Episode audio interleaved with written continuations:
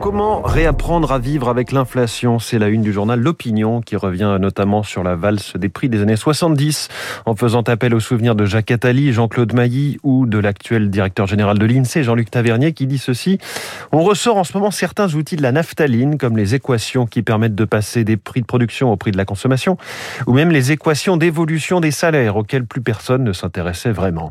Ceci n'est pas encore de l'inflation, corrige de son côté Jean-Marc Vittori dans les échos, car il n'y a pas encore de signe d'une augmentation généralisée des salaires de 4 à 5% et la hausse des prix dans les services est moins forte que dans l'industrie ou l'agriculture pour le moment.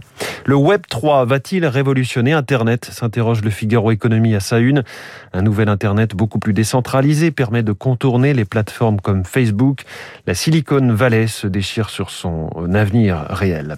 Une interview de la patronne d'Uber France dans le journal L'Opinion, Laureline Serriez, qui reconnaît que cela lui coûterait moins cher si les chauffeurs étaient salariés et leur protection serait meilleure.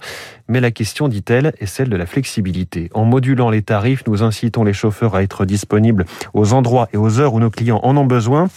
Impossible avec des horaires et des rémunérations fixes. Nous ne savons pas faire, dit-elle. Et puis l'Irlande teste l'alcool plus cher pour limiter la consommation. C'est à lire dans La Croix. Depuis début janvier, le prix des boissons est indexé sur le nombre de grammes d'alcool contenu.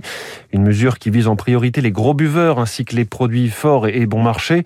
Même les bières sont touchées. Le pack, le pack de 24 Budweiser est presque ainsi à 40 euros. On apprend au passage dans, dans cet article que les Irlandais adultes boivent en moyenne l'équivalent de 116 bouteilles de vin ou 445 pintes de bière, donc c'est une moyenne annuelle. Ça vous paraît beaucoup, mais les Français consomment encore plus, 6% de plus que les Irlandais. On referme le bar et on referme ce kiosque.